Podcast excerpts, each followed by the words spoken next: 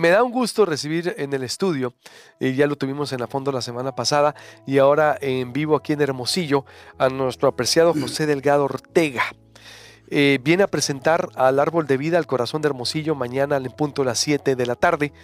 Este libro que está dando mucho de qué hablar a los cananenses y a sonorenses, a todos los sonorenses, mucha gente Hermosillo que quiere el libro. Me trajo otros 10, creo que ya van 20 o 15 a regalar, que se llama Diálogos con un peluquero, testimonios del antiguo Cananea, que mañana va a presentar y está creando mucha expectativa porque es la historia, la reconstrucción pues, de los hacedores del pueblo, de los que dieron vida al pueblo en las últimas décadas, a este pueblo tan importante, este pueblo minero, simbólico, cuna de la Revolución Mexicana. Y es un gusto recibirte, Chepe, ahora aquí en Hermosillo y en vivo. Eh, ahora en vivo eh, en, Proyecto Puente. ¿Cómo estás? Pues muy bien, gracias a Dios y muy buenos días a todo tu estimable auditorio de este programa tan variado, tan interesante. Venía escuchando encantado de la vida y pues eh, muy bien, ese libro pues ahorita vamos a platicar de él, yo creo que tenemos unos minutitos y me da mucho gusto y antes que nada te agradezco todo el apoyo publicitario que nos has hecho porque me ha hablado gente que no te imaginas. Así que muy contento de estar aquí. No, yo encantado. Mira, como le decíamos, siempre hemos apoyado la lectura hace siete años, ocho años empezamos los programas de lectura primero con eh, Doris Arenas y Poli Coronel y hacíamos presentaciones de libros ahí en la Plaza Hidalgo. Sí. No sabía que el destino, sin buscarlo, me iba a llevar a, a la familia y a su servidor ahora con este centro cultural, culinario, restaurante Árbol de Vida. Y todo lo que sea lectura, y después lo, hicimos, lo continuamos con Mario Huelfo en Los Lagos, después en La Ruina. Y, la gente, si tú le pones libros, si tú le pones cultura, la gente sí va. Sí. Pues no es cierto que no, es que siempre le ha predominado otros contenidos, por eso aquí nos hemos diversificado.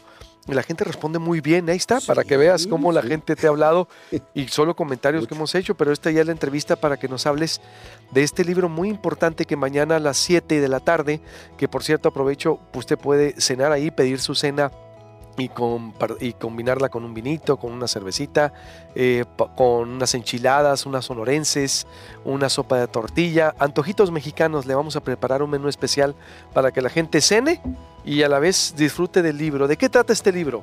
Pues este libro es una, eh, pues una compilación de entrevistas radiofónicas. Eh, yo, yo estoy en un programa de radio que se llama Barrio Viejo ahí en Cananea, es dominical, cada domingo pasa, y, ya tiene más de 21 años tiene este programa, y ahí estamos pasando, eh, pues eh, dura una hora y media, eh, es un programa donde participa la gente, es un programa, como su nombre lo dice, Barrio Viejo, donde se trata de rescatar pues historias de las personas que participan ahí. Y yo estuve en ese programa desde el 2014, 2015, 2016, participando ahí en la radio. Y el 2016 a mediados ya empecé a grabar. Me dijo una de mis hijas, mira, aquí está una grabadora de voz. Y pues eh, yo inmediatamente empecé a practicar un poquito con esa grabadora de voz y ya eh, fui con personas preferentemente arriba de 70, 80 años que tienen mucho que platicar. Es la microhistoria de Cananea. Por ejemplo, hay gente que nació en los años 20, en los años 30, en los años 40 y, y nos platican de lo que vivieron, de su niñez, todo eso. Y, y yo lo grabo.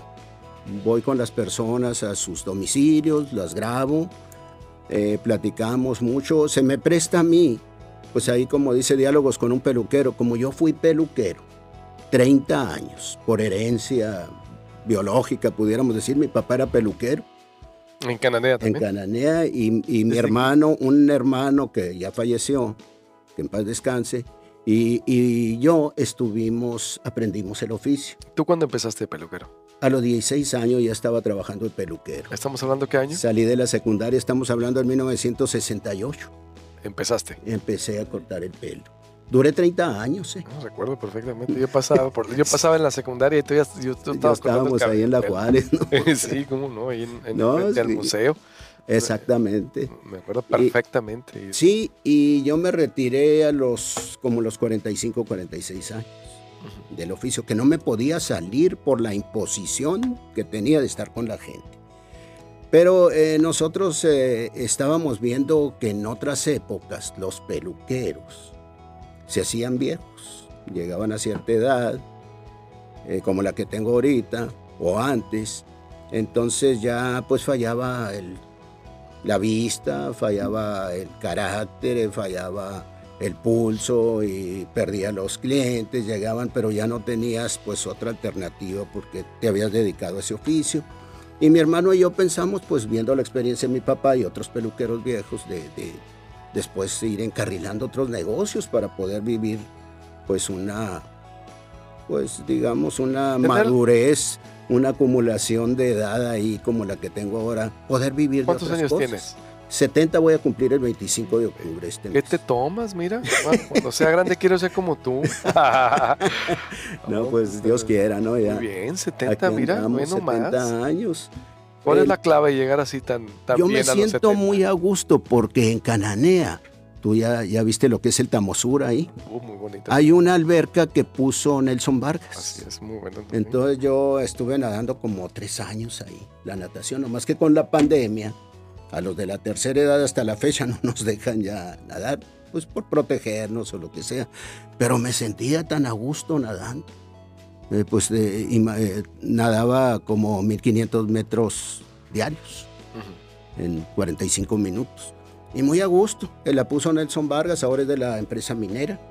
Y una vez platiqué yo con Nelson Vargas, ahí le dije, oiga, ¿cómo poner aquí una alberca de esta magnitud? Con agua caliente y todo, porque está nevando y tú andas nadando. Me dijo, mira, yo no pongo una alberca de estas si no hay 200 mil familias en una ciudad. Y aquí somos 35 mil, 36 mil habitantes. Le dije. Sí, pero pues la empresa minera, pues por supuesto apoyo. Además, esa área, yo le quiero recomendar a la gente que va a Cananeo, que va a Agua Prieta, que va a Chihuahua, que llega a descansar el área del Tamosura. Es un área muy bonita. El Parque Tamosura uh -huh. es donde está un lago de patos. Así es nos pega una recia en Hermosillo que no hay nada, de veras, te lo digo. Sí. Lo digo y me da pena decirlo. Sí. Eh, el parque, ese parque es área de caminar, todas las albercas, es área de recreación de caminar. Es muy bonita. Hay boliche también. Hay boliche, es muy bonita. Yo lo reto a que vayan y es una contribución que hace eh, también la mina, ¿no? Vaya, es, es una mezcla y qué pena que hayan abandonado el, eh, el hospital, que construyó la administración de padres sí. a tal grado, el sexenio pasado que se fue, que no, no hay quirófanos, me estaba diciendo el presidente de la Canaco, ayer no sé si escuchaste. No, Los sí. cananenses dice, no pueden nacer aquí. ¿Cómo que no pueden nacer? Tienen que ir, el parto lo tienen que programar Agua Prieta a otra parte, porque no hay quirófanos. Después de tener una clínica, ¿recuerdas sí, tú? Que bueno, lo... acabaron entre el sindicato y el mal uso que le, que, que le dieron. Pero Así es, es ¿cómo eso. es posible que llegó Cananea a ese nivel y lo que motiva es el plan de justicia? de ¿Sí? Alfonso Brazo, el, del gobernador y, y, del presidente, que le está, poniendo, le está, metiendo todos los kilos a Cananea. No, y estaba oyendo, estaba oyendo en tu, aquí en tu noticiero que, que pues ahora eh, va a cambiar su domicilio fiscal. Sí, el Grupo México. El Grupo México a Sonora. Y que le va a tocar, según entendí yo, un 40% a nuestra ciudad, a Cananea, de ese impuesto. Ya ves, teníamos un impuesto minero, uh -huh. que eran, hablando en plata así rápidamente para no eh, desviar esto. Son 300 millones al año. 500. Eh. Sí, pero el pues... Hay, minero. Eh, el, el, fondo minero. Sí, Entonces pues, eso se fue. Bueno. Pero llega eh, este aliciente de que el 40%, ya con los impuestos que pague el Grupo México, le va a llegar el 40% a Cananea, el 30% a Nacosari y el 30% para el sur del estado. Así que para mí se me hizo una noticia muy buena que diste antier. Pero ojalá, ojalá, que haya también un uso, un buen uso. Ah, sí. De las autoridades que hemos tenido, no ha habido, no ha habido un buen uso. no me digas que se ha cristalizado en el bienestar. Pero es muy fácil si yo quiero eh, que de veras llegue ahí una buena investigación a todo. Aquí, en lugar de pues eh, cortar el árbol, pues cortar las ramas que están secas. Así la veo yo, ¿no? ¿Qué trae este libro? Este- ¿Qué testimonios? Veo a Jorge Cedo Samaniego. No tenemos por ahí el. Vini, te pasé ayer, creo, la liga de, de YouTube, si no la vuelvo a pasar. Está Javier Pérez Ramonet.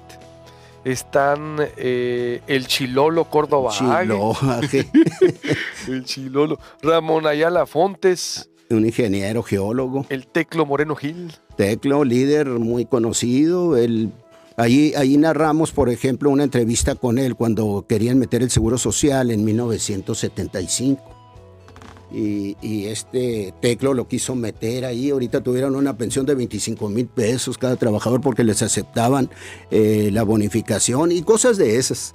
Y, luego hay mujeres muy valiosas, la primer locutora, eh, esta María Elena oh. Gómez en Sonora y la primer locutora bilingüe en Arizona, y viene María Elena Gómez. Wow. Viene eh, Josefa Isabel Rojas también. Ella, eh, tiene un taller literario donde algunos escritores ahí aprendieron con ella. Viene una pequeña entrevista. Y luego pues viene Gloria Elba Hernández. Bueno, tú te estoy hablando de 1960. Entonces, ella una gran cantante que anduvo en México, que anduvo en Los Ángeles. Eh, entrevistas con esta, estas personas.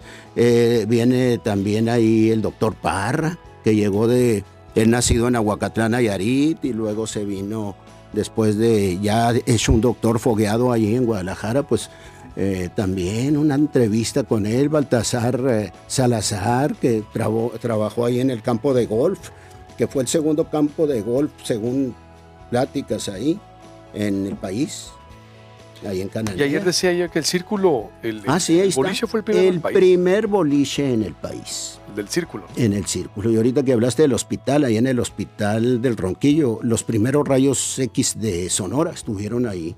Te digo, que Imagínate. ¿Cómo es posible que Teníamos eh, eh, todo. Éramos, pues, ¿Sabes cuándo nos tronó todo? El 2007. ¿Con la huelga? Sí, la, huelga del 2007, pues hubo una confrontación allá el sindicato y los directivos de la empresa, allá en México, y todo eso repercutió en nuestro municipio. desarrollo. Sí, eh, una huelga que creíamos que iba a durar un mes como otras, ¿no? Pues se fue cuatro años. Pues ya sabrá la ruina sin la mina, sin la empresa minera, la fuente de trabajo principal. El 2007 fue la... ¿Y la privatización en el 89? Eh, la privatización se dio... Desarrollo. el eh, desarrollo, tú, que, tú como cronista, ¿qué crees que influyó en, la, en el... En, el en, 1989, pues Luis Donaldo Colosio tenía un puesto muy alto y apoyó para que no les quitaran su contrato colectivo de trabajo a los mineros. Entonces, ah, ¿Fue Colosio el que apoyó? Sí apoyó. Era dirigente nacional del PRI, ¿no? Eh, era así, de sí, solo del PRI, algo así. No, Cedesol fue después, porque era, acuérdate, en el 89. El 89 ya era presidente del PRI, ¿no? Sí, porque iba llegando Salinas y acuérdate que él logró también ahí la negociación para reconocer al, a la primera eh, eh, gubernatura alternancia con Rufo Appel en ah, Baja California. Ah, sí. Ernesto Rufo Appel fue Colosio. Panista. Y Salinas, bueno, y Rigo Fernández de Ceballos. Después vendría la concertación de Guanajuato, la sesión de poder entonces, pero yo no sabía que Colosio intervino también para esto. Sí. Ese es un dato duro que no lo sabía. Sí, y, intervino para que los trabajadores pues se les arreglara, pudiéramos decir favorablemente, para que conservaran su contrato colectivo de trabajo. Y luego se vino, fíjate, yo recuerdo, porque yo hacía exposiciones muebleras ahí, el 2005, pues 300 mil pesos de utilidades a cada ah, trabajador. El 2006 también, el 2007 todavía les tocó y se van a huelga con 300 mil pesos aparte un contrato colectivo de trabajo. Pero yo no quiero ahorita meterme en todo esa de política. Porque no, claro, es que yo también. es que hay tanto, es muy sabroso pero el tema. Empieza uno pero por eso, esta es una introducción. Mañana a las 7 de la tarde va a eh, estar Chepe eh, Delgado, va a estar, ¿quién más? Alfonso Torúa, ¿quién más? Eh, el padre Claudio Murrieta, el maestro Alfonso Torúa Cienfuegos, que para mí fue una persona que me asesoró, porque yo le dije, yo quiero hacer un libro con estas entrevistas. Y él me dijo, mira, es así. La idea de hacer el libro, ahí con el padre, una vez que salí de misa yo de 12, yo le mandaba entrevistitas de, al padre de, de personas mayores que, y le dije, padre, ¿qué le pareció esa entrevista con este señor que trabajó en la empacadora, cuando la empacadora en 1900, eh, los 40, cuando mandaban, eh, sacrificaban 500 reses, le digo, y, luego eh, este, una, una fuente de trabajo, venían en partidas de todas partes de ganado, pues 500 reses diarias. salían enlatadas para la guerra mundial y luego mandaban, eh, todavía cuando Europa estaba devastada por la, por la guerra, mandaban para allá. Una importancia, el, único edificio de cuatro pisos. ¿Tú sí te acuerdas de Chavalo del empacador? que la tumbaron, el, la tumbaron en los 90, ¿no? Sí, 90 y tantos. Me acuerdo perfectamente, eh, y de niño también, pero no, ya no estaba funcional, estaba cerrada. Sí, es decir, exacto. Eh, no, sí, y era el edificio, ¿no? Antiguo, ¿no? Era la empacadora que, que vivía en ruina. El cascarón. El cascarón. Pero ya ahorita no está, ¿no? Ahorita está un No, ya lo tumbaron. Ahí, este, sí, hicieron unas tiendas de conveniencia. Vea usted los datos duros que está dando o José Delgado para decir, eh, yo no sabía ese dato de la empacadora, por ejemplo. Sí, es lo que te digo. Entonces todas esas sí. Todo esto está aquí. Eh, eh, pues lo que pasa que lo partí por la mitad, pero todas esas entrevistas, tengo más de 400 entrevistas, aquí están como 80.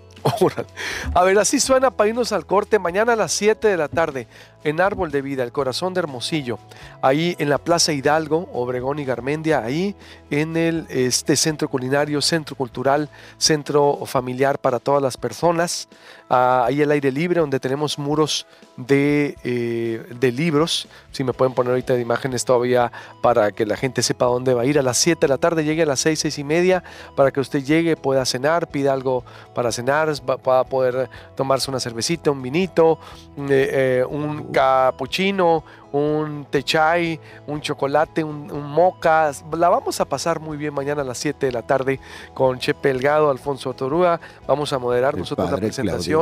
El, padre, eh, y obvio, Atención cananenses, porque creo que hay más cananenses en Hermosillo que cananea. Yo creo, que sí.